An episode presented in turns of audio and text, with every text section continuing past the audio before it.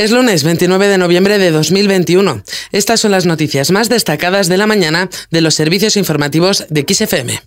XFM Noticias con Carmen Desmonts. La nueva variante del coronavirus se extiende por Europa.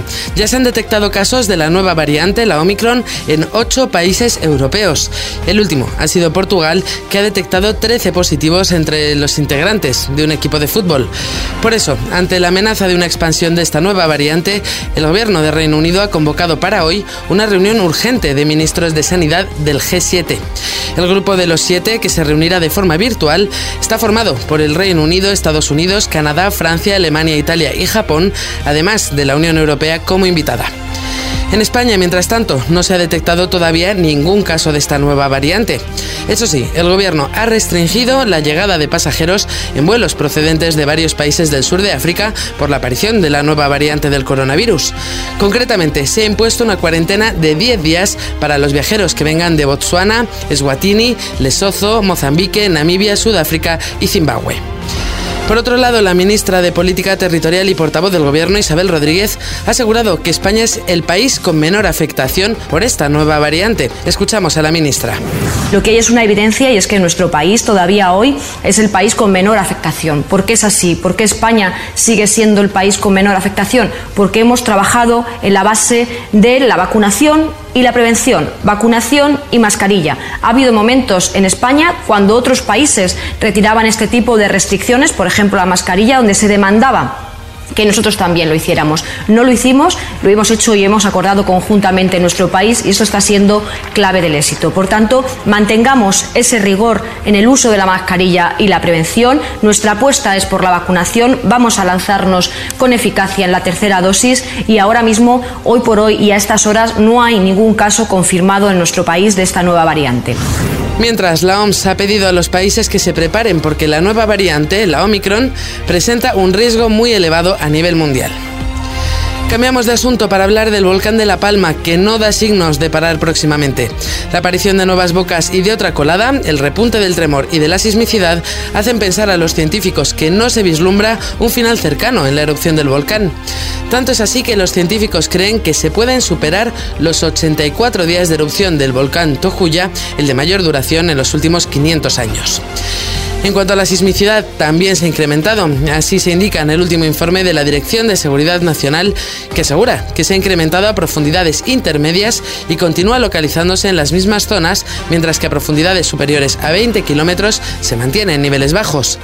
De hecho, el Instituto Geográfico Nacional ha localizado este lunes un terremoto de magnitud 5 en el municipio de Mazo, a 35 kilómetros de profundidad, sentido en toda La Palma y puntos de Tenerife y La Gomera. Desde la pasada medianoche se han localizado en la isla un total de 46 terremotos con profundidades comprendidas entre los 10 y los 35 kilómetros. Más cosas, la inflación marca un nuevo máximo en 29 años. Los precios de los bienes de consumo más frecuente en España volvieron a encarecerse en noviembre hasta situarse un 5,6% por encima del nivel registrado el año pasado, lo que supone un nuevo máximo alcanzado desde septiembre de 1992. Así se desprende del avance del índice de precios del consumo, el IPC, que el Instituto Nacional de Estadística ha publicado en la mañana de este lunes. Se trata del noveno mes consecutivo en el que crecen los precios del consumo, aunque el aumento de la inflación registrado en noviembre es solo dos décimas superior al dato de octubre. De confirmarse este dato, las pensiones públicas subirán en 2022 un 2,5%, con lo que el gasto en pensiones crecerá el próximo año en 3.500 millones de euros por el efecto de la inflación.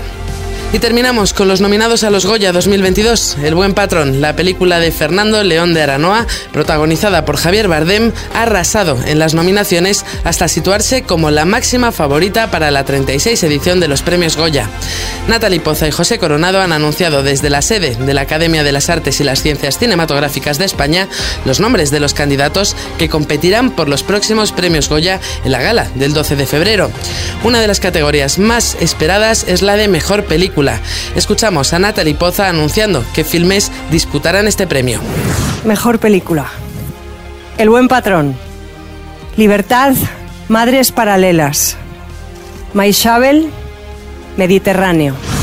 También ha habido espacio para las risas, especialmente cuando se han anunciado los nombres de los nominados a Mejor Actor Protagonista, que según parece por las risas de José Coronado, no han sido una sorpresa. Mejor Actor Protagonista. Javier Bardem por El Buen Patrón. ¿En serio?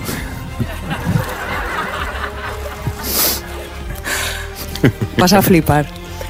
Javier Gutiérrez por La hija.